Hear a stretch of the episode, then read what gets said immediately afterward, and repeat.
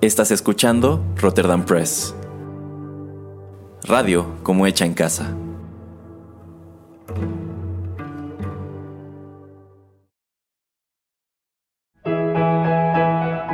Rotterdam Press presenta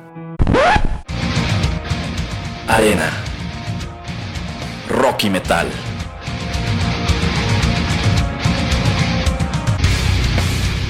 Un programa dedicado al lado más intenso de la música.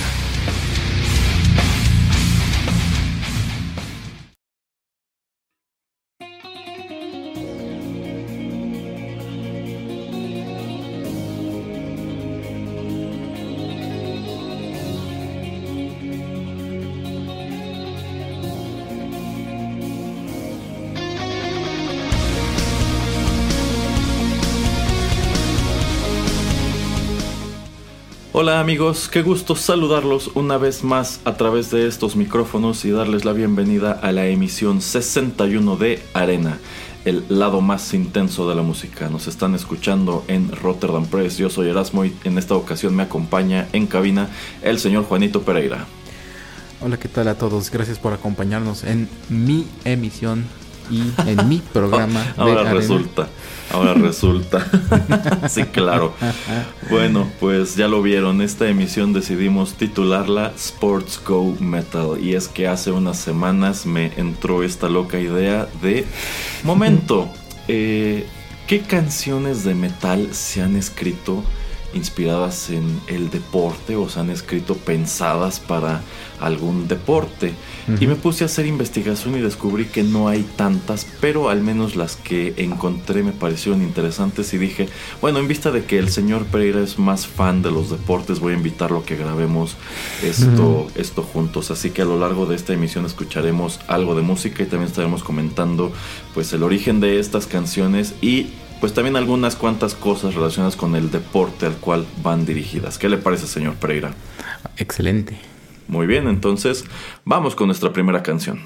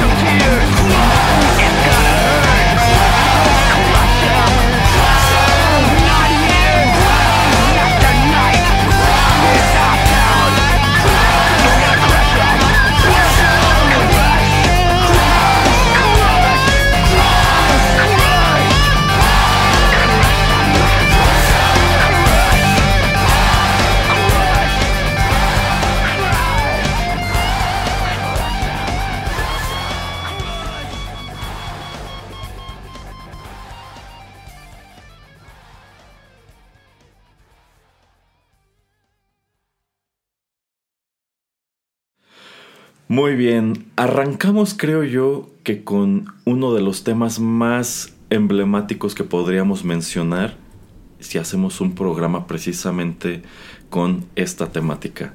Acabamos de escuchar a Megadeth con su canción Crush 'em. Este es uno de los temas que conforman su álbum de 1999 Risk, publicado por Capitol Records. La historia detrás de esta canción y detrás de este disco en específico de Megadeth es un poco complicada, así que antes de contárselas, antes de decirles qué relación guarda esta canción con el mundo del deporte, quisiera preguntarle al señor Pereira, pues qué tanto sabe de la lucha libre, de al menos la lucha libre de Estados Unidos y del hockey.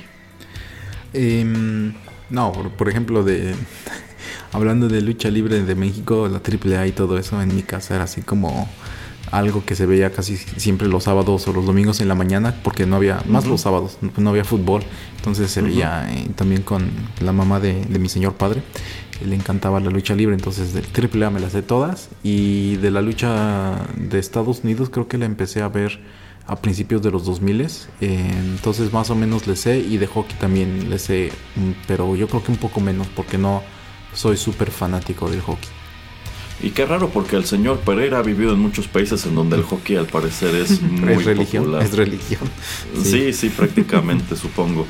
Bueno, pues la historia de... Vamos a empezar con la historia de este disco. Este álbum, Risk, que aparece en 1999, en realidad fue algo así como la respuesta de Dave Mustaine el guitarrista vocal y frontman de Megadeth, a un comentario que hizo en alguna entrevista Lars Ulrich de Metallica. Recordemos que pues eh, la historia entre estas dos bandas ha sido algo complicado y si nos regresamos 22 años en el tiempo, bueno, pues no eran tan cuates como lo son ahora. Digamos que aún persistía esta cuestión del intercambio de declaraciones entre unos y otros. Y en alguna entrevista en que le preguntaron a, Lars Ulrich qué opinaba del sonido eh, actual de Megadeth, él dijo que pues él consideraba que Dave Mustaine no tomaba riesgos y que él a él le gustaría que tomara riesgos y se atreviera a hacer cosas distintas a lo que a lo que había estado haciendo desde que inició esta otra banda, ¿no? Eh, y Dave, Mustaine, por supuesto, que tenía que tomárselo muy personal y decide hacer un álbum, pues yo no diría que experimental, pero sí tiene muchos elementos experimentales. Y dicho álbum terminó por ser precisamente Risk. Y Risk tiene una reputación terrible al interior de la discografía de Megadeth, porque este fue un disco muy mal recibido en su momento. Eh, por muchos fans y por muchos críticos es considerado el peor disco de Megadeth. Y esto partiendo del hecho de que a, todo lo largo de estas canciones, Dave Mustaine decidió incorporar considerables elementos de rock alternativo y también de música electrónica, como puede ser precisamente el arranque de esta canción Crush 'em. Debo decir, a mí este disco no me desagrada tanto. De hecho, yo creo que empieza muy bien. Y esta canción Crush 'em a mí genuinamente me gusta. Pero bueno, eh, mirando en retrospectiva es considerado uno de los momentos más desafortunados de Megadeth. Creo que no tan desafortunado como lo que hizo posteriormente Metallica con Saint Anger. Es decir, si yo fuera, si yo fuera Dave Mustaine tendría el consuelo de al menos yo no hice Saint Anger. y, he hecho cosas mucho más interesantes en los últimos años que Metallica. Quienes creo que genuinamente necesitaban tomar riesgos eran ellos. Pero bueno, eh, allí persiste el recuerdo de este disco y de esta canción que como fue la primera que se presentó y terminó por convertirse en la más emblemática, pues también es una canción sobre la cual pesa una mala reputación. Incluso Dave Mustaine alguna vez llegó a comentar que se arrepentía mucho de haberla hecho porque consideraba que era una de sus peores composiciones y que era una canción netamente tonta.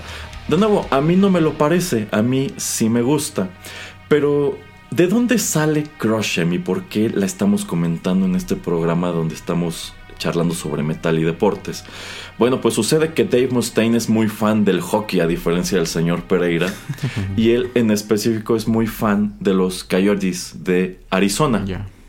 Eh, y él pues siempre había querido venderles una canción venderles un tema musical que fuera como su canción de entrada o su canción de cuando anotan goles, que muchos de estos equipos tienen como tal eso, tienen una canción que suena cada que anotan. Entonces él escribe Crush 'em con toda la intención de que esto se convirtiera en un himno deportivo. Eh, y se la, y se la ofrece a los Coyotes, pero ellos no la quieren. Entonces Dave Mustaine empieza a ofrecerla por todas partes y se topa con la cuestión de que efectivamente nadie la quiere. Y yo no sé por qué, porque insisto, a mí sí me gusta. Eh, y esta canción termina por aparecer en el soundtrack de una de las películas favoritas del señor Pereira, que es Universal Soldier The Return, también de 1999, esta película con, con Jean-Claude Van Damme, eh, que también tiene su reputación, por supuesto. y uno de los personajes que aparecen en esta película es, eh, bueno, en aquel entonces era un luchador que trabajaba para la WCW, que era Bill Goldberg. Eh, él aparece como, como un villano secundario en esa película y él decide adoptar Crushem para utilizarla como su tema de entrada a las arenas durante un tiempo. Y eventualmente, me parece que esto ya ha entrado los 2000, la NHL decide comprarle también la canción a Dave Mustaine para utilizarla en algunos comerciales y en algunos eh, cortes o cortinillas de sus transmisiones allá en los Estados Unidos. ¿Cómo ve, señor Pereira? Mm, sí, bueno, eso se me hace interesante la parte de que nadie la quería. Eh, y sí es algo muy recurrente en, la lucha libre eh, de Estados Unidos que cuando un peleador pues entra a escena, la manera en que lo reciben es con por lo menos, no sé, unos 15, 20 segundos de alguna melodía eh, no me puse a revisar exactamente cuál es eh, la parte de, la, de esta canción que, que, utilizan para la entrada de Goldberg. A veces depende, si es un evento muy grande eh, y la arena es bastante grande, pues también sirve que sea una canción que no dure 30 segundos o que dure un minuto, sino que sea pues una canción real que dura 2, 3, 4 minutos porque pues así le da tiempo al peleador. Sí, sí, es cuando eh, suben al escenario y empiezan a saludar al público, a arengarlos, se quitan su bata o no sé. Así exactamente. Eh, y lo de la NHL no, no, no sabía y me dio mucha risa cuando estaba pues eh, revisando estas melodías y qué fortuna la mía de poder utilizar YouTube para buscar esta melodía porque lo primerito que me salió fue el video eh, musical de Megadeth para la película de Universal Soldier. Y al principio no, no, no, conectaba una con la otra porque dije, momento, esta gente, porque no sale Goldberg y, y, tampoco sale Van Damme, dije, momento, esta gente está utilizando este tipo como de uniforme y, y estos... Eh, Em, estas diademas con esta cosa como táctica en el ojo, que como que se me hacen conocidas de algún lado. Y yo dije, esto es como de Soldado Universal, pero no de la primera. Porque de hecho, bueno, eso luego podremos discutirlo, pero yo creo que la primera, por lo menos a mí me gustó mucho. Tiene muchísimo que no la veo, pero siento que es una muy buena película, por lo menos la primera. Ya esta sí es, la segunda es un bodrio. Em, y bueno, ya después en algún punto sale Goldberg y dije, ah, ok, ok, tal vez Nada más como que la usaron por referencia por estar en la película. Ya después sale Van Damme y dije, ah, ok, no, esta es del soundtrack de la película. Ya entendí qué está pasando. Se me hace una muy buena melodía. Se me hace interesante que, pues, cuando tú quieres hacerla para alguien y te la rechazan así simplemente, no sé, les pidió regalías o algo. Qué raro, ¿no? Que le hayan dicho que no. Eh, pero sí, es, es algo que es muy utilizado en, en estos tipos de entradas y también como dice el señor Erasmo, cuando un equipo de hockey anota un gol también pues utilizan música como para celebrarlo. Eh, yo me imagino que una de las principales problemáticas cuando quieres hacer un ejercicio como este, es decir, escribir una canción y vendérsela a un equipo deportivo, es el hecho de que hay equipos deportivos que ya vienen arrastrando un tema musical que es incluso histórico. Como, es decir, a lo mejor los Coyotes ya tenían una canción establecida para sus goles y para sus entradas, y es lo que todos los fans ubican y están esperando escuchar. Y hay muchos fans a los cuales quizás si se los cambias, se van a molestar, ¿no? Porque van a decir, ok, sí, será una canción de Megadeth y Dave Mustaine es muy fan del equipo, pero a lo mejor a mí no me gusta el rock. A lo mejor a mí este, me gusta otro tipo de música y jamás se ha asociado el hockey con, con el rock, que yo creo que sí debe, asociarse mucho porque es un deporte históricamente violento. este, a, mí, a mí también me gusta mucho la canción. Supongo que debió toparse con alguna de esas problemáticas. Sabes que ya tenemos una canción y no podemos cambiarla o no vamos a cambiarla o a lo mejor se las estaba vendiendo muy cara, no lo sé. Por ejemplo, también está este otro equipo de, de béisbol, no me acuerdo este, exactamente cuál es, que cada que van a empezar sus partidos suena Sweet Caroline. Oh. Ajá, y, es mm. todo un staple, o sea, la gente va al estadio esperando cantar Sweet Caroline cuando los equipos salen a la cancha. Y por supuesto que es una tradición que no puedes cambiar. Si tú el siguiente fin de semana dijeras, ¿sabes qué? Es que le compramos una canción a Kanye West. Yo creo que tendrías todo un estadio abucheando, ¿no? Son este los Boston Red Sox los que, ah. los que tocan esa melodía. Y en la eh, séptima entrada, en otro, no sé si es este general, pero según yo también hay una melodía que se toca en, varios estadios. Pero sí, hay, hay muchas tradiciones eh, que si la gente se, se, molestaría si tú las cambiaras. Eh, puede ser, puede ser que haya pasado eso con los coyotes, pero aparte de Arizona, o sea, ¿de dónde sacan el hielo?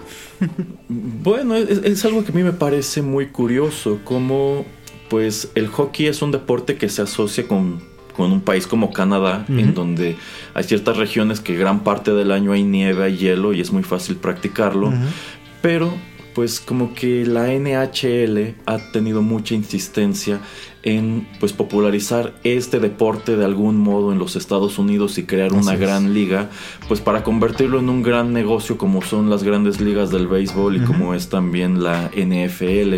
Yo quiero suponer que en un estado pues, desértico como lo es Arizona, claro que no debe ser un deporte para nada popular, pero pues también resulta curioso, ¿no? O sea, de todos los equipos que hay en Estados Unidos, de los cuales Dave Mustaine pudo hacerse fan, ¿por qué específicamente los, los Coyotes de, de, Arizona?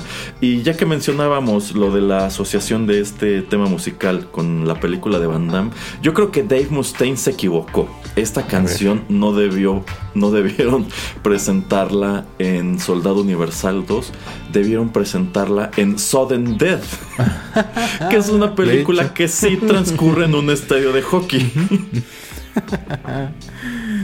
Pero creo que esa sale mucho antes, entonces yo creo sí, que por Sí, de hecho sale antes. Pero bueno, eh, allí persiste este tema musical, Croshem, para algunos como una canción infame, para algunos como una canción curiosa con una vaga relación con el deporte, insisto.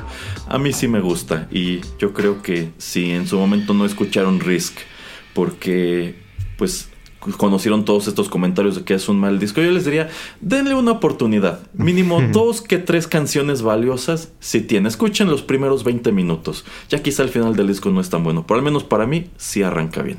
En fin, vamos con otra canción, señor Pereira.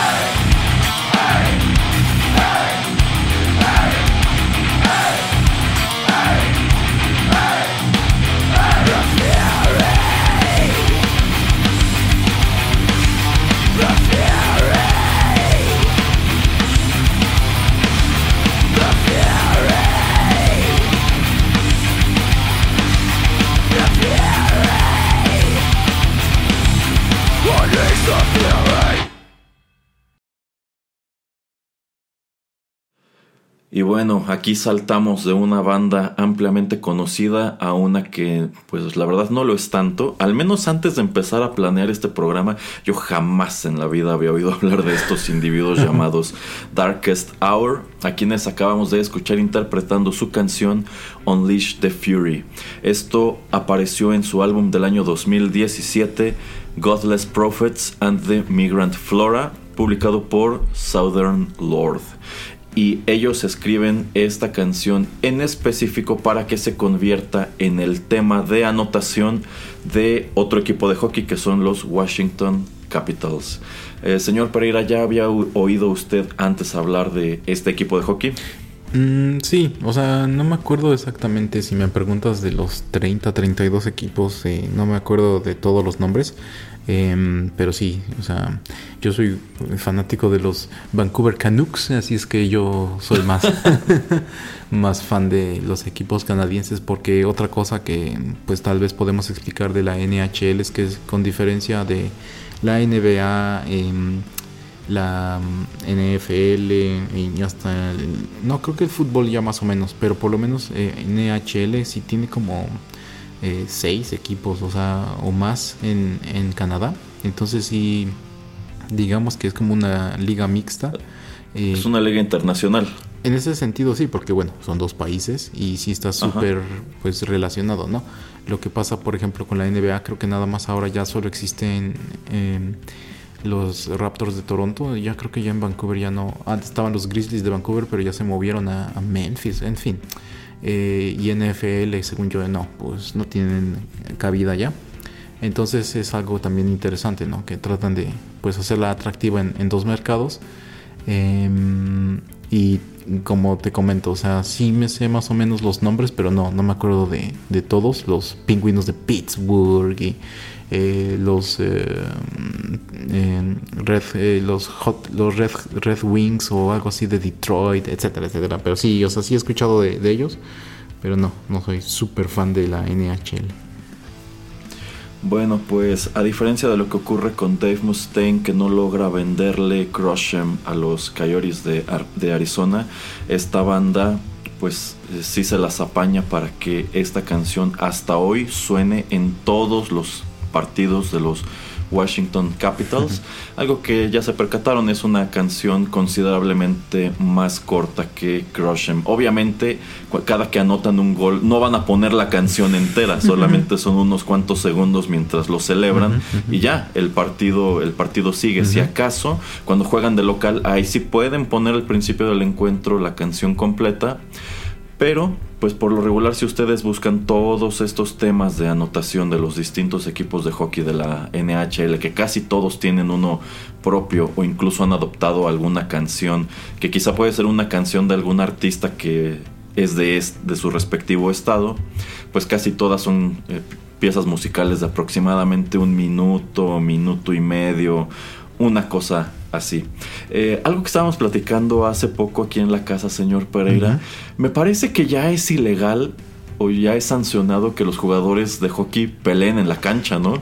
Em, no sé si es sancionado, pero lo que sucede es que hubo una temporada, creo que entre, eh, bueno, a principios de los 2000, entre el 2000 y 2010, que mm, ya era como em, algo como que se desbocó, o sea, como que antes en los 90s, 80s a veces existían algunas eh, peleas entre jugadores y como que hacía atractivo al deporte o lo hacía diferente porque pues obviamente la regla es que no sé si ya cambió la regla, pero por lo menos la regla antes era de que si dos eh, peleadores, eh, dos jugadores se empezaban a golpear, cuando uno caía al piso ya podían entrar los referees y separarlos porque también ahí los, los mandan algo que ellos le llaman la congeladora. O sea, cuando cometes una falta te, penalizan y te sacan del, del, juego por dos minutos, al menos que sea algo así súper, súper malo que hayas hecho que en verdad sí merezca una expulsión, que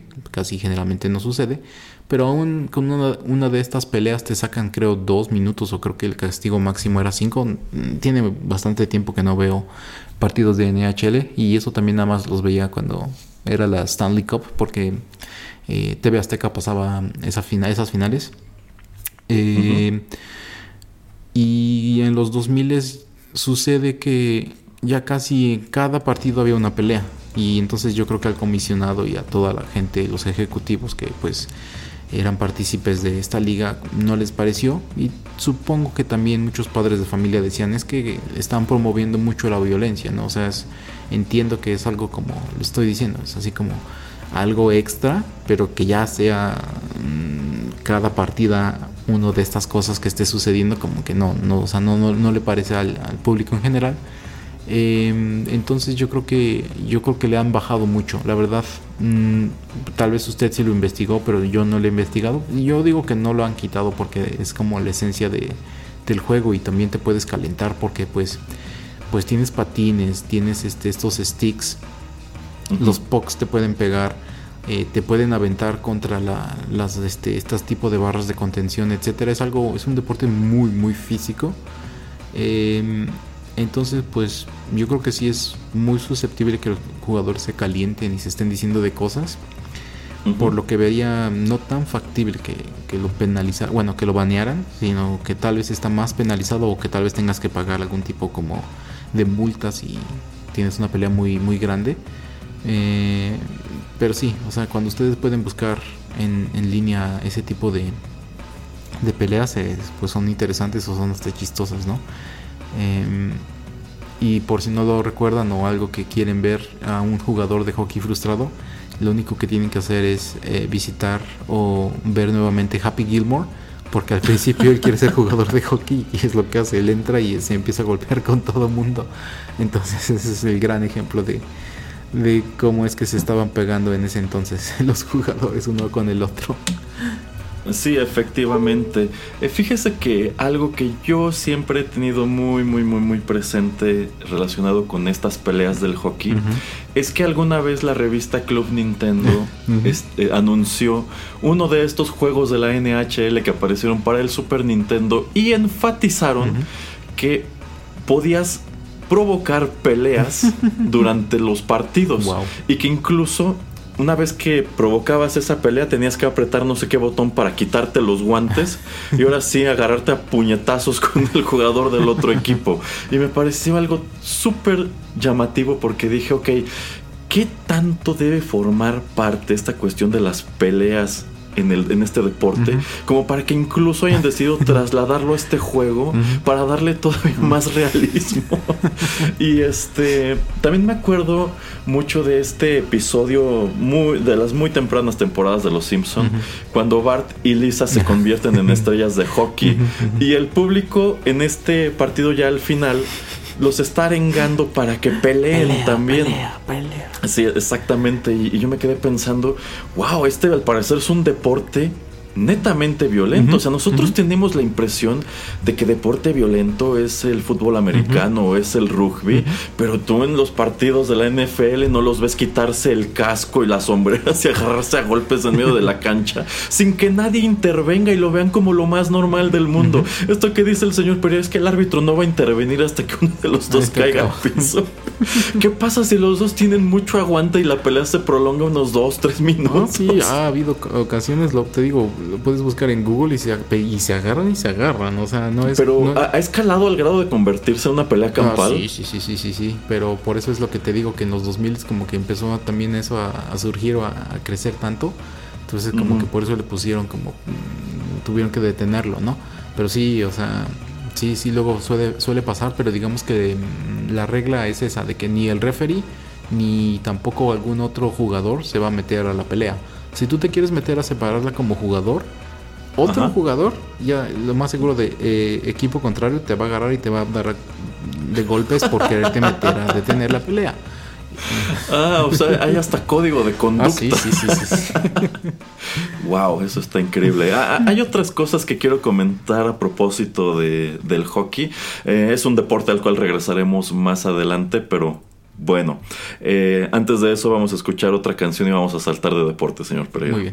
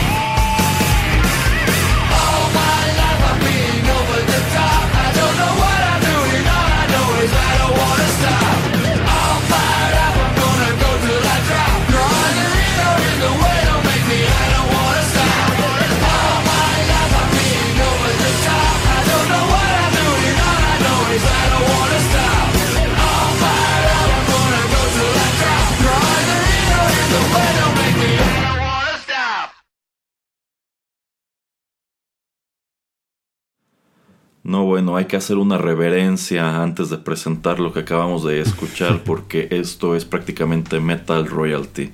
Acabamos de escuchar a Ozzy Osbourne, me parece que por primera vez en la historia de Arena, con su canción I Don't Wanna Stop. Esto aparece en su álbum del año 2007, Black Rain, publicado por Epic Records. Y se preguntarán, ¿Cuál es la asociación de este tema de Ozzy Osbourne con el mundo del deporte? Bueno, pues sucede que ese mismo año la WWE eligió esta canción para que fuera el tema oficial del evento denominado Judgment Day, que supongo que debió ser pues un gran evento tipo Royal Rumble o WrestleMania, una cosa así. Debo decir, yo no sé gran cosa de la lucha estadounidense. De hecho, esta, esta lucha tardó muchísimo tiempo en hacerse popular en nuestro país y de hecho se, se hizo popular de una manera totalmente artificial. Es decir, yo me imagino que en algún momento pues Televisa compró la licencia y dijo, tenemos estas luchas de la AAA, de la CMLL los fines de semana, pero pues nosotros vemos que en Estados Unidos la WWE, la WCW y todas estas son un negocio enorme, son de hecho un negocio muchísimo más grande de lo que pueden ser las luchas mexicanas y dijeron queremos subirnos a ese tren y queremos que el público se suba a la fuerza a ese tren y recuerdo que empezaron a transmitir esta lucha estadounidense entre semana incluso en horario estelar, es decir, estaban muy muy interesados en que el mercado empezara a comprar este producto.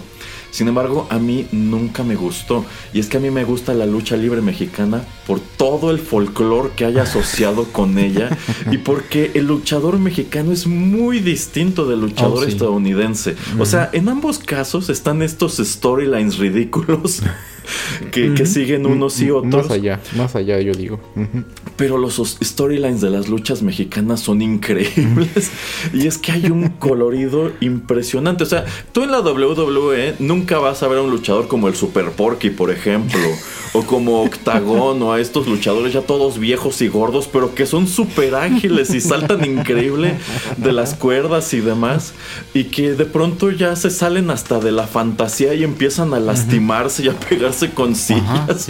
o que genuinamente de pronto les falla el salto y terminan aterrizando mal en las sino en las gradas, en las sillas, y genuinamente se lastiman. Y esas son cosas que tú difícilmente vas a ver en la WWE porque es un show, digamos, más pulcro y más cuidado. Y hay que tomar en cuenta. También la lucha femenil mexicana es muy distinta oh, de la de Estados Unidos. La lucha femenil de Estados Unidos está tratando de venderte algo totalmente distinto que está a dos rayitas de contar como otra cosa totalmente. Digo, no, son, no se llaman luchadoras, se llamaban divas, ¿no? todavía se siguen llamando divas. Y eh, bueno, creo que le han bajado un poco de tono por lo mismo de que para no verse tan. Eh, que no haya tanto sexismo. Em, sí, o sea, también hemos sido también eh, testigos, el señor Erasmo y, y yo y nuestros amigos ahí en las luchas ahí en en, la arena en vivo. Entonces sí, es impresionante lo que es este el luchador mexicano. Pero sí tendría que darle más. Em, yo creo que ese, ese espectacularidad o ese tipo de drama o de línea de historia, etcétera, etcétera, yo creo que está más armado o estaba más armado en Estados Unidos. Son cosas que han querido adaptar o que han estado adaptando en la lucha libre mexicana Em, pero al dar la historia y de no, que este luchador anda con esta chica, pero esa chica quiere andar con este otro y que eh, no, que lo está traicionando y que no, que alguien le pagó dinero para esto y lo otro y o sea, como que es un drama y es como más una telenovela, ¿no? Entonces eso también lo hace. Lo puede hacer más interesante o, más chistoso, no sé, pero hace que la gente por lo menos se interese más allá en Estados Unidos.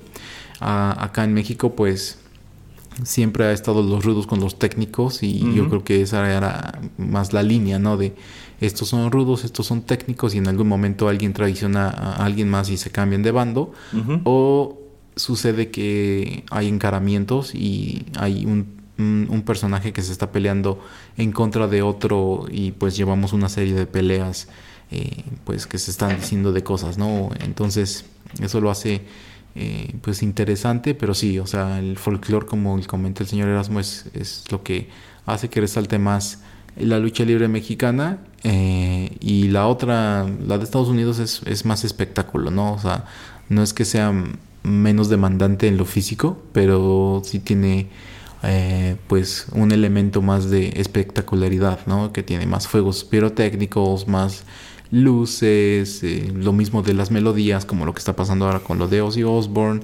Em, y para terminar, pues nada más.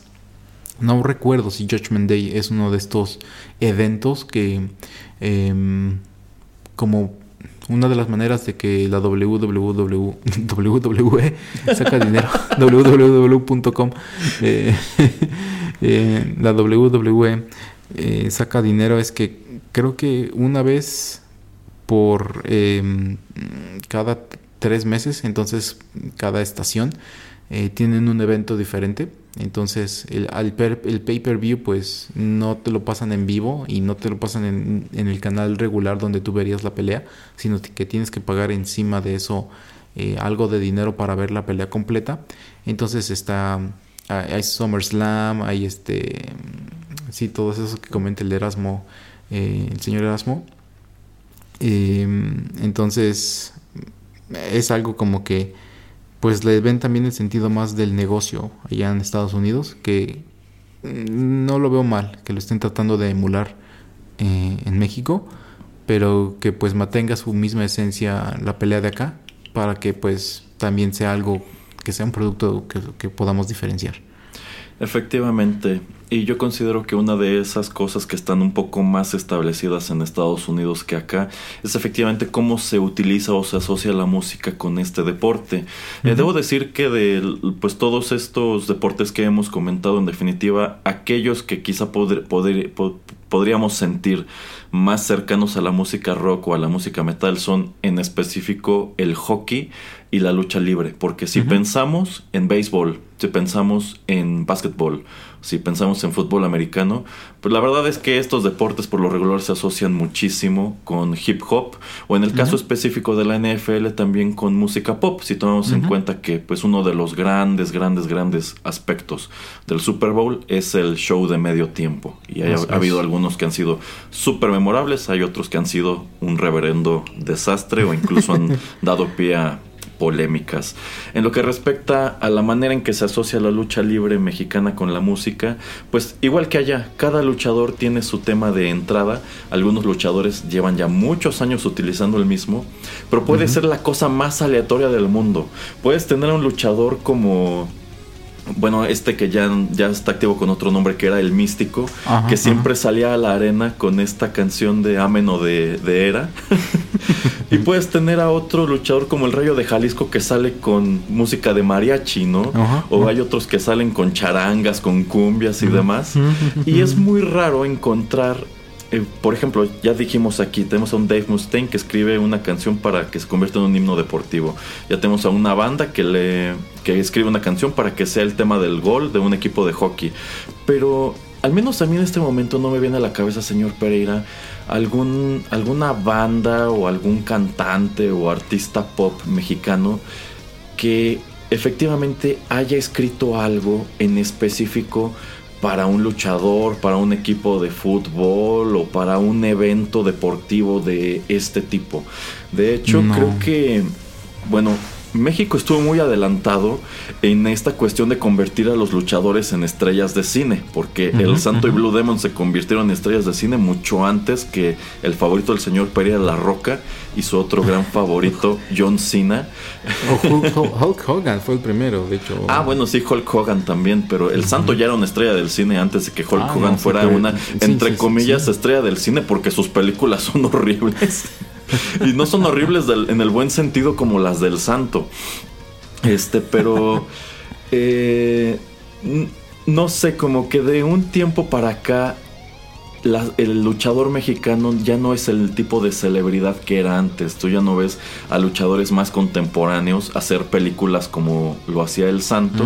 Y yo creo que la última gran superestrella que tuvo la lucha libre mexicana fue precisamente el Místico, que más allá de este tema de Ameno, incluso llegó a aparecer en un video musical de una canción de una banda que se llamaba La Quinta Estación que creo que era eh, creo que es por lo más que es recordada esa canción porque el video a pesar de que no, bueno, la canción a pesar de que no tenía nada que ver con lucha libre, por algún motivo decidieron que el video pues te mostrara a este luchador en específico en acción. Y es que este luchador fue muy famoso precisamente por aquellos años. Creo que posteriormente también tiene su salto a la lucha libre estadounidense y creo que ya está de regreso en México. No lo, no lo sé muy bien.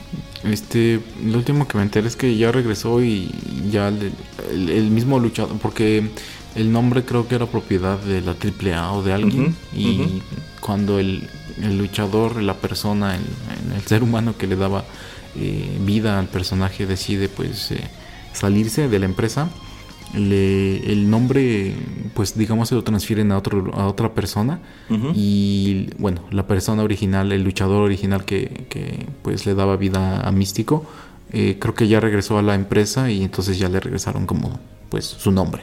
Entonces creo que es lo, el último que me enteré que lo del año pasado, algo así. Oye, mire qué interesante, porque bueno, usted recordará que efectivamente en una ocasión que fuimos a la arena nos tocó ver a ese luchador ya con otro nombre, eh, recibiendo una paliza del Dr. Wagner, incluso le dio con una muleta. sí, sí. Fue muy divertido, fue muy divertido, insisto. Ese tipo de cosas tan aleatorias es algo que nunca vas a ver en la WWE. Ok, sí pelearán en jaula y se tirarán de la jaula, pero nunca vas a ver a la roca pegándole a John Cena con una muleta. Y una muleta que era de un cojo que estaba en el público. o amenazando al público porque te estás metiéndote con el luchador. ah, sí, sí, sí, como nuestro, como nuestro amigo André que le gusta gritarle cosas a los luchadores. y luego lo están amenazando desde, la, desde el ring. sí, o que se ponen a intercambiar insultos con el vendedor de las botanas también, muy divertidos. Pero bueno, eh, vamos con más música, señor Pereira. Muy bien.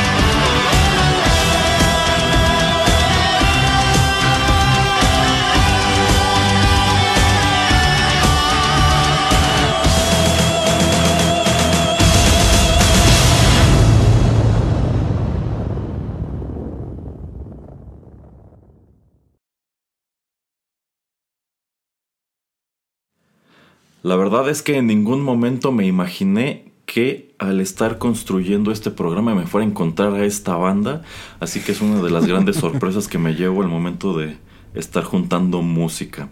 Acabamos de escuchar a Nightwish con la canción, y no tengo idea si se pronuncia así, Quiten Palo. Esto aparece en su álbum del año 2003, End of... Suena albur, ¿eh? no, señor Pereira, no. Esto aparece en su álbum del año 2003, End of Innocence, publicado por Spine Farm Records. Y sucede que Nightwish, esta banda originaria de Finlandia, escribe este tema musical precisamente para un equipo de hockey finlandés que nos viene de un pueblo, al parecer un pueblo muy pequeño del cual yo nunca había oído hablar, no sé, el señor Pereira, llamado Kite, que dice el señor Pereira que está pegadito a Rusia. Y tiene su escudo de armas, es este, uno de estos. Es un timón. No son volantes, es un timón, exacto, un timón de esos viejitos de barco. Bueno, pues ya en los 2000 Nightwish escribe esta canción para este equipo de hockey, supongo que también para que les sirviera como tema de entrada y tema cada que anotan un gol. Y debo decir, la última banda que yo hubiera asociado con, pues, con el deporte o que hubiera esperado escuchar este en un evento deportivo era precisamente Nightwish, aunque he sabido de luchadores que, mexicanos que entraban a la arena con, con canciones de Nightwish, que me parece algo muy evidente. Eh, pues no, no, no me lo imaginaba. Quiero suponer que Thomas o alguien al interior de esta agrupación debe ser fan del, del hockey o sencillamente alguien decidió contratarlos para que escribieran este tema musical. Y bueno, ya lo, ya lo constataron. Este programa bien pudo haber sido temas eh, rockeros o metaleros asociados con hockey o con lucha libre. Pero dije, en nombre de la variedad voy a tratar de traer algo de variedad, pero verán, tampoco hubo tanta variedad. Eh, es que lo que pasa es que, señor Erasmo, es que Tuomas, eh, Yuka y Tarja son de ahí. Ah, mire, mire qué interesante. Por eso, así es. Ah, bueno, pues supongo que deben haber dicho, vamos a escribirle su tema musical al equipo de hockey de nuestro ah, pueblito, porque al parecer es un pueblito, pueblito. Mm, Erno también y Sammy.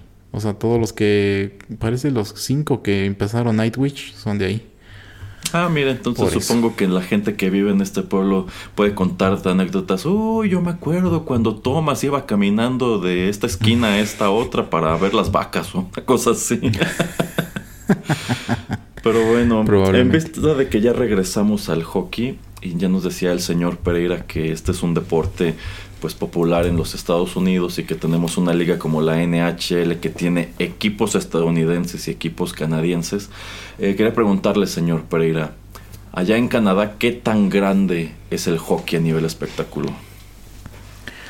Ah, a nivel espectáculo. Bueno, en primer lugar, usted cuando nace en Canadá nace llorando y nace con un stick de hockey en su brazo. Entonces, Usted sea hombre, sea niña, sea lo que sea, usted va a jugar eh, hockey hasta que cumpla mayoría de edad y decida hacer algo diferente con su vida. Es religión ahí y pues como le digo, hay como seis equipos, o sea, no me, no me voy a acordar de todos. Está en, Edmonton, Calgary, Vancouver, Toronto, eh, creo que los de Ottawa también tienen y los de Montreal. Entonces, por lo menos esos seis tienen equipo en, de hockey en, en, la NHL. Y una de esas cosas interesantes o extrañas que existen también en el mundo del hockey es que, eh, por lo menos lo que nosotros conocemos, el fútbol, el fútbol normal que nosotros le llamamos fútbol, eh, hay un mundial cada cuatro años. Eh, el mundial de hockey, ¿usted sabe cada, cada cuánto es? No, no tengo idea. Es cada año. Ok. Entonces Entonces es eh, interesante que pues eh, los equipos tienen que prestar a sus jugadores y bueno, ya sabemos que, bueno, se maneja el hockey de una manera diferente en, que hay divisiones por eh, nacionalidades. Entonces, para que digamos no haya tanta disparidad de que un equipo, ya sabe, le meta 20 goles a otro, eh, hay divisiones, ¿no? Entonces digamos que no me acuerdo exactamente cuántos equipos hay en la división más, más, más hasta, la, digamos la primera división, aunque son por nación, pero digamos que hay 24 mm, equipos y también hay eh, ascenso y descenso, entonces el último equipo o los últimos equipos bajan porque es por grupos y los mejores equipos de la segunda división suben a la primera. Eh, una mezcla de estos dos, em, em, de estos dos eh, grupos o de estas dos divisiones es lo que termina siendo eh, los grupos cuando existen los torneos mundiales de, hockey.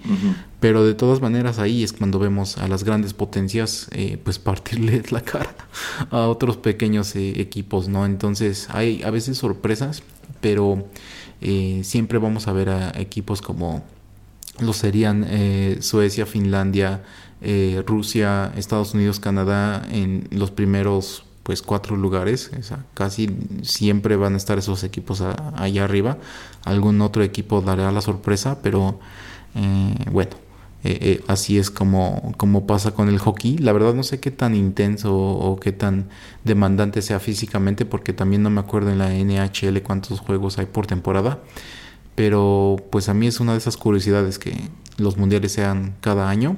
Eh, entonces eso también hace que pues los canadienses sean muy devotos y que haya mucho hockey que ver a través de todo el año y bueno entonces también los inviernos son súper duros y cuando hay una tormenta o que las temperaturas están a menos 20 menos 30 pues prefieres quedarte en tu en tu casa y prenderle la televisión y ver deporte y ese es el deporte nacional y listo.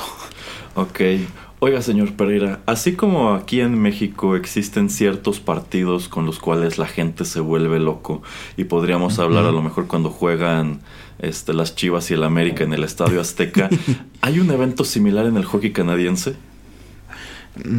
¿O hay una rivalidad de ese tipo en la NHL? Debe, estoy casi seguro que mm, en la NHL en general debe de haber. No me acuerdo quién. Era Detroit con alguien más, no me acuerdo porque le digo, tiene mucho que le perdí la pista, pero seguramente eh, Edmonton contra Calgary debe ser, porque como están muy cerca, o sea, está como a un par de horas en un verano, ya en invierno ya no, pero en, verano creo que están muy cercanas las ciudades, entonces yo creo que es como ese tipo de derby que pasa, ¿no? Entonces, mm, supongo que ahí hay una gran rivalidad por la cercanía. Em, entonces sí, es, ese tipo de cosas de los otros equipos tal vez eh, existan otras, pero no, o sea, no, no es algo que yo conozca a, fondo. Eh, ¿Qué tan grandes son los estadios de hockey en Canadá?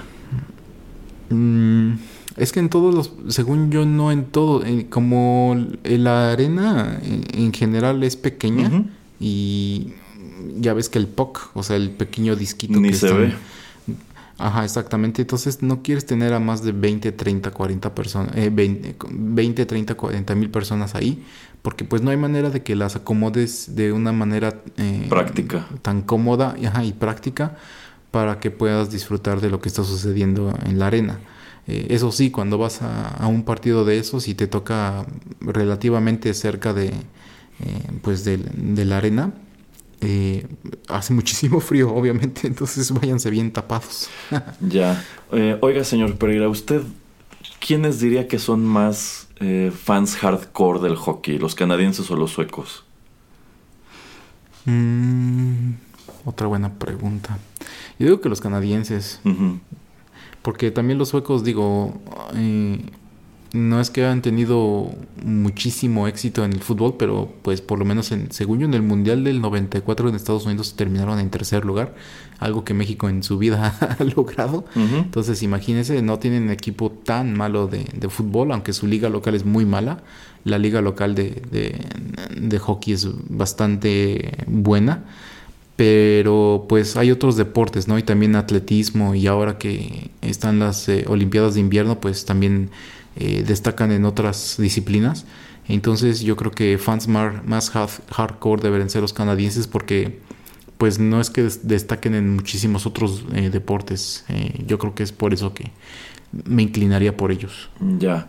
Bueno, algo que platicábamos el señor Pereira y yo hace ya varios años con nuestro amigo Darío es que en México sí existe como tal una liga profesional de hockey. Creo que nada más hay como cinco o seis equipos y pues es que es un deporte que incluso si a ti te, te, llama la atención y te gustaría practicarlo, en definitiva no hay muchos lugares donde hacerlo y también pues es un deporte caro en cuanto a que igual que estas niñas que practican este el patinaje, pues en realidad tienen que estar pagando la renta de, de esta pista y a veces incluso la tienen que compartir con los niños que están jugando hockey. Este entonces, pues yo creo que es muy difícil que un público joven se interese por este deporte en nuestro país. Pero ahora que hemos... Ajá. No, y también el equipamiento, o sea, déjate de eh, la playera, que la playera tal vez te la da tu club, pero todo lo que tienes adentro pues es tuyo, porque lo terminas sudando y lo terminas este golpeando, etcétera, las rodilleras, este, las sombreras, todo lo que te tengas que poner pues es tuyo, ¿no? Entonces es este también una inversión que inicial que tú tienes que estar poniendo si quieres empezar a practicar este deporte, los patines, ¿no? O sea, por empezando por ahí. Eh, sí, yo siento que si alguien en algún momento tuviera la visión de decir yo quiero venderle el hockey a los mexicanos, yo creo que este es un deporte que llamaría mucho la atención, más que nada por su nivel de violencia, porque pues tú puedes estar sentado en primera fila y tienes este acrílico que te separa de la cancha y puedes ver cómo se azotan contra el acrílico, ¿no? Y luego a lo mejor hasta dejan ahí sangre, no lo sé. O esta cuestión de que se pueden pelear este, durante el encuentro. Yo creo que son cosas que harían de este deporte algo muy llamativo entre el público mexicano. Yo siento que, así como ya comentamos todo este folclore que se da en la lucha libre, encontraríamos la manera de meterle nuestro propio folclore al hockey. Y pues yo siento que este ingrediente de la violencia es lo que lo haría más llamativo. Hay gente que diría, órale, esto me está ofreciendo algo que el fútbol no. En el, en el, fútbol, si hay un toquecito, pues el árbitro va a sonar su silbato y va a sacar una tarjeta o va a llamar un penal, un tiro libre, qué sé yo, y se acabó. Pero aquí, aquí el árbitro puede dejarlos que se peleen a gusto hasta que uno caiga. ¿Cómo ven? Sí, exactamente. Yo creo que no sería. Sería algo atractivo, pero pues es que es eso, ¿no? O sea, es más fácil en México eh, comprarle a un niño una pelota de fútbol y listo. O sea, no necesitas ni una cancha, ¿no? O sea, ¿cuánta gente no... ¿Cuántos niños no has visto tú que están jugando en, la calle? Sus porterías son dos piedras. Ajá, exactamente, o, dos de lo que sea, ¿no? Entonces ya con eso, entonces eso también es lo que hace al, fútbol un, deporte mucho más accesible y yo creo que eso es lo que le hace falta pues muchos otros deportes, ¿no? O sea, empezando con el hockey es algo pues este ya muy muy extremo. Imagínate o sea el béisbol o el tenis simplemente necesitas las canchas para eso entonces pues es bastante más eh, complicado. Sí sí en definitiva al nivel que estés es más fácil armar una cascarita de fútbol que armar una cascarita de hockey. Pero bueno vamos con el último tema musical de nuestro programa y regresamos con los últimos comentarios 1, 2, 3, 4.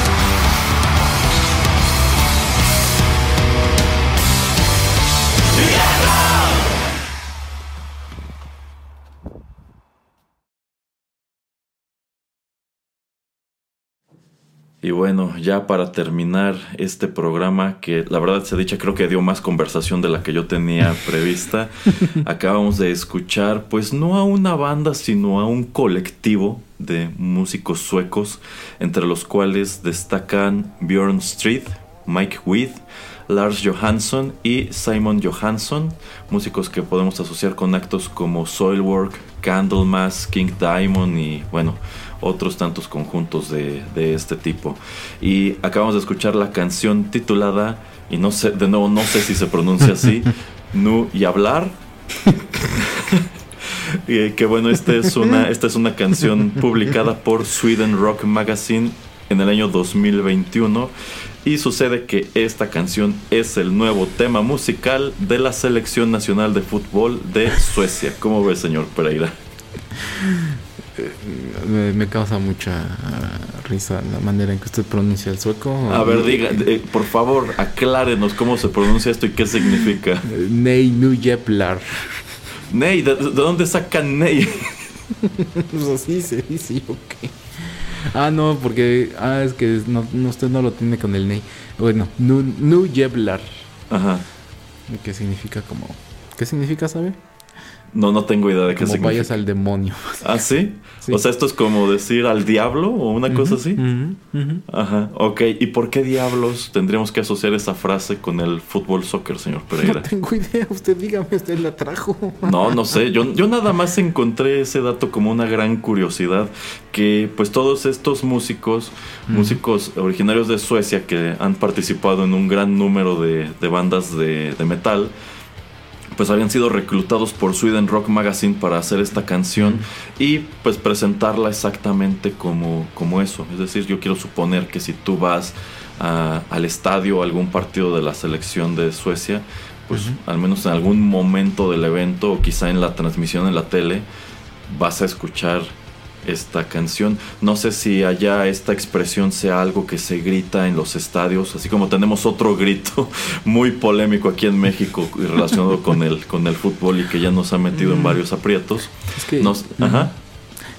es eh, como maldecir, como decir Mm, sí, como puta madre o fuck o algo así, ¿me entiendes? O sea, es algo que le gritarías quizá al, portero del equipo contrario. O sí, o si es a tu propio equipo, como ponte las pilas, maldita sea, o mete ah, gol, estúpida de maldita sea, o eh, joder, o todo ese tipo de cosas. Es así como su palabra para que utilizar para maldecir, pues, en Suecia.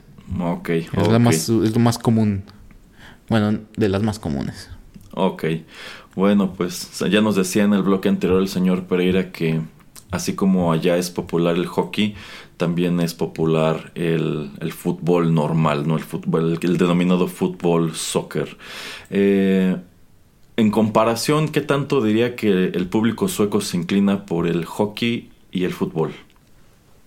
Mm, yo creo que llega, bueno, por lo menos cuando medio me acuerdo haber preguntado esto, es de que va a llegar un momento en que te tienes que inclinar eh, en, en qué quieres ser fanático, si quieres ser fanático de, del fútbol o quieres ser fanático eh, del hockey, pero como ya comentaba que la liga local de hockey es muy buena, entonces pues casi todos, eh, si, casi en todas ciudades, aunque sea una ciudad, no sé, como de 50 mil personas existe un equipo eh, en alguna de las divisiones de, hockey de la liga local.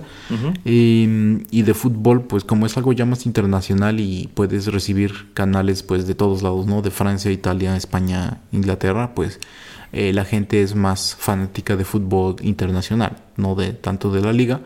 Entonces son más fanáticos de su liga de hockey local y son más fanáticos de equipos como Barcelona Chelsea Manchester y todos esos de la Champions League y todo ese tipo de torneos grandes. Eh, y por ejemplo, a nivel escolar, eh, ¿qué es más común encontrar? ¿Escuelas que pueden ser primarias, secundarias, en donde los alumnos practican fútbol o hockey? Mm, eh, pues es que como son, son o sea, es, es, más bien un, deporte que te van a, los deportes te los van a poner por temporada, ¿no? Y lo que sí se practica, por ejemplo, todo el año puede ser como fútbol casi, no es fútbol de sala, de sala, pero es este como fútbol. ¿Como fútbol rápido? no, es de, no es rápido, de hecho es como indoor, o sea, mm, no tiene, porque el fútbol de sala tiene también, es como fútbol de sala más o menos. O sea, como el, el, clima no es lo más eh, agradable afuera, por, por lo menos, no sé, entre diciembre y finales de marzo. Qué bonito, eh, señor Pereira. Ah, maldita sea, no.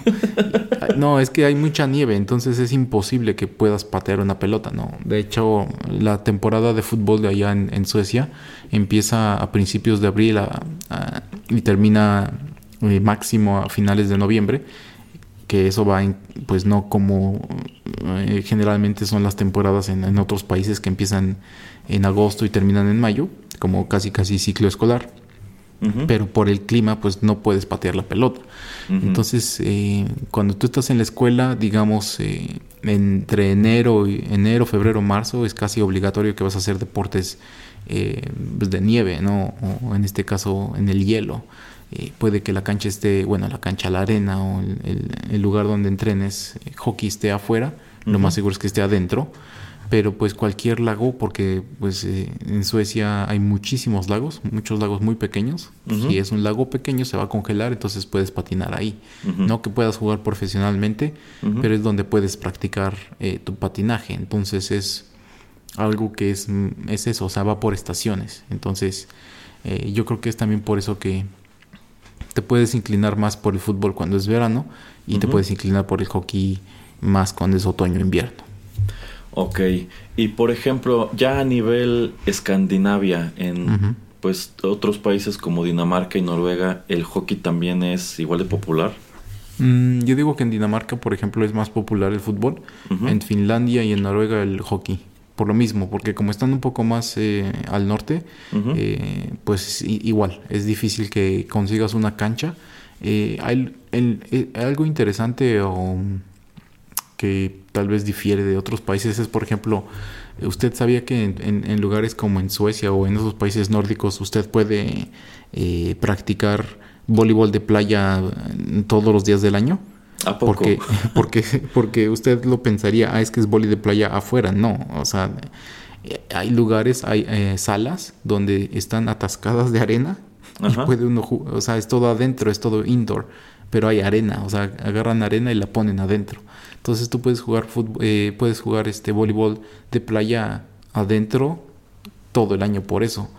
Eh, canchas de fútbol pues son gigantes, entonces es muy difícil. Pero hay equipos, por ejemplo, en Inglaterra que cuando hace muchísimo frío, si uno googlea este cancha techada, eh, hay lugares de entrenamiento que son techados, pero pues como son campos muchísimo más grandes, o sea, un campo de, de fútbol yo creo que le han de caber tres arenas de, de hockey mínimo, pues también por eso eh, es algo que no se practica tanto en, en estos países nórdicos y también, por ejemplo, el tenis, ¿no? O sea, tenis puedes practicarlo todo el año porque pues es en una sala o en un lugar adentro.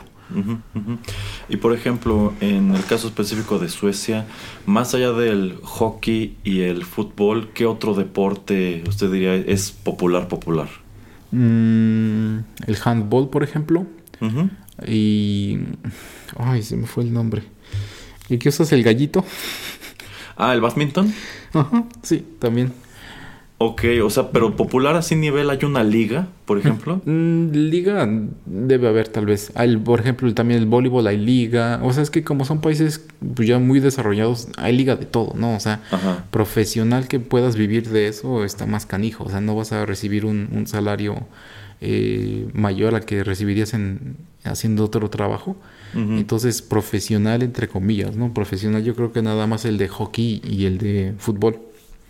Pero por ejemplo en el hockey hay celebridades que pueden ser un, como un Messi o como un Cristiano Ronaldo. Sí, sí, claro. Y también cuando uno va a los partidos también hay una sección de las esposas de los jugadores.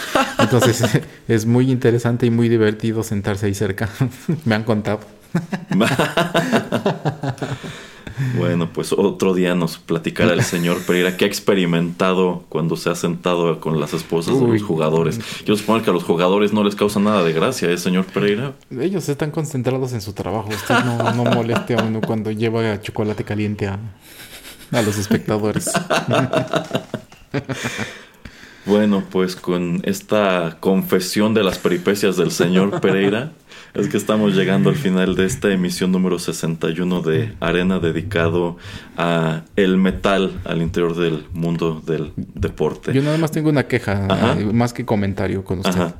Yo no entiendo cómo usted no encontró, seguramente no buscó eh, mucho, em, algo relacionado a la película del año 1992 con su actor favorito Emilio Esteves de The Mighty Dogs. que eh, seguramente no hay no hay versiones, no hay covers o no hay melodías eh, en metal porque pues como son películas de Disney y de hecho creo que ah, ya salió está el reboot por salir en Disney Plus. Eh, es un reboot y es serie, ya no es película. Ya, exactamente. Entonces, ah, muy decepcionado solamente por esa parte. Pero por lo demás, le doy medio aplauso. Un aplauso y medio nada más. Porque le faltó esa parte. Eh, bueno, lo que pasa es que la, idea era encontrar canciones que se, hubieran, se hubiesen escrito en específico para el deporte o para algún equipo. Y pues The Mighty Dogs es totalmente una película de ficción que podríamos comentar uh, otro día. bueno, una película de ficción que termina por saltar al mundo real, eso sí, eso Ajá, sí. Porque el equipo de Anaheim de los Patos no existía. Pero todavía tienen ese nombre, todavía son The Mighty Dogs. Sí, ya no tienen la, la, máscara que estaba bien chida, ya nada más cambiaron como por una D dorada toda fea. Ajá. Eh, pero todavía existe. sí, sí, el, el equipo de la franquicia todavía ahí está. Ya. No, bueno, yo, yo, pensé que me iba a recriminar que no traje esta canción de Pantera titulada Puck Off, que igual es una canción que ellos escriben para los Dallas Stars, es un equipo de hockey. Este, pero bueno, como esa canción ya la traje, ya la comenté cuando hice el programa de, de Vinnie Paul, dije, pues para no repetirnos, vamos a omitirla en esta ocasión. Ya no le pregunté, esto que usted comentaba del Mundial de Hockey no tiene nada que ver con la Copa Stanley. No, la Copa Stanley es este de la NHL, es como el Super Bowl. Ah, ya. Bueno, otro día podemos platicar de la Copa Stanley y todas las historias y leyendas que existen relacionadas con, con este, con este trofeo en específico. Un trofeo muy peculiar porque cada vez es más grande, cada vez le van soldando más partes porque tiene inscritos como tal los nombres de todos los jugadores de los equipos que han ganado esa copa. Pero nada más como curiosidad, este, la copa está abollada y está abollada porque precisamente cuando algún equipo la ganó, eh, se fueron a hacer una fiesta, creo que a la, a la mansión de Vinnie Paul, y la tiraron de la azotea, la, la, iban a aventar de la azotea de la mansión a la alberca, pero les falló el tiro. Yo creo que reprobaron su clase de, de física en la primaria, y la Copa Stanley se fue a dar contra el piso. y al parecer hasta hoy tiene esa abolladura. Y nada más ah, para rematar y que usted despida, eh, hay un capítulo muy chistoso de South Park eh, relacionado a la lucha libre. Entonces le pueden ponerlo en Google o si no, si se meten a la página oficial de South Park, en casi todos lados los episodios viejos son gratis. Entonces véanlo, está muy chistoso la verdad. Bueno, pues es así que estamos llegando al final de esta emisión 61, muy divertida, muy interesante. Les recuerdo que todos los contenidos de Rotterdam Press están disponibles de manera gratuita en SoundCloud y que también pueden suscribirse a lo más reciente en iTunes, Spotify y otras tantas aplicaciones de podcast. Se despiden de ustedes a través de los micrófonos de Rotterdam Press, el señor Juanito Pereira y Erasmo, ya lo saben, aquí los estamos esperando siempre con nuevos contenidos. Y vámonos, señor Pereira, que yo sé que los jugadores de hockey suecos siguen buscándolo. Bye.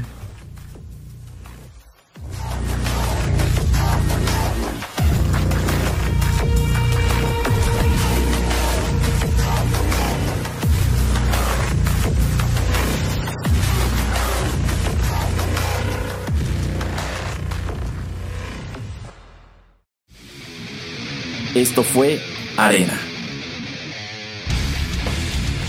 Te esperamos en una emisión más, aquí, en Rotterdam Press.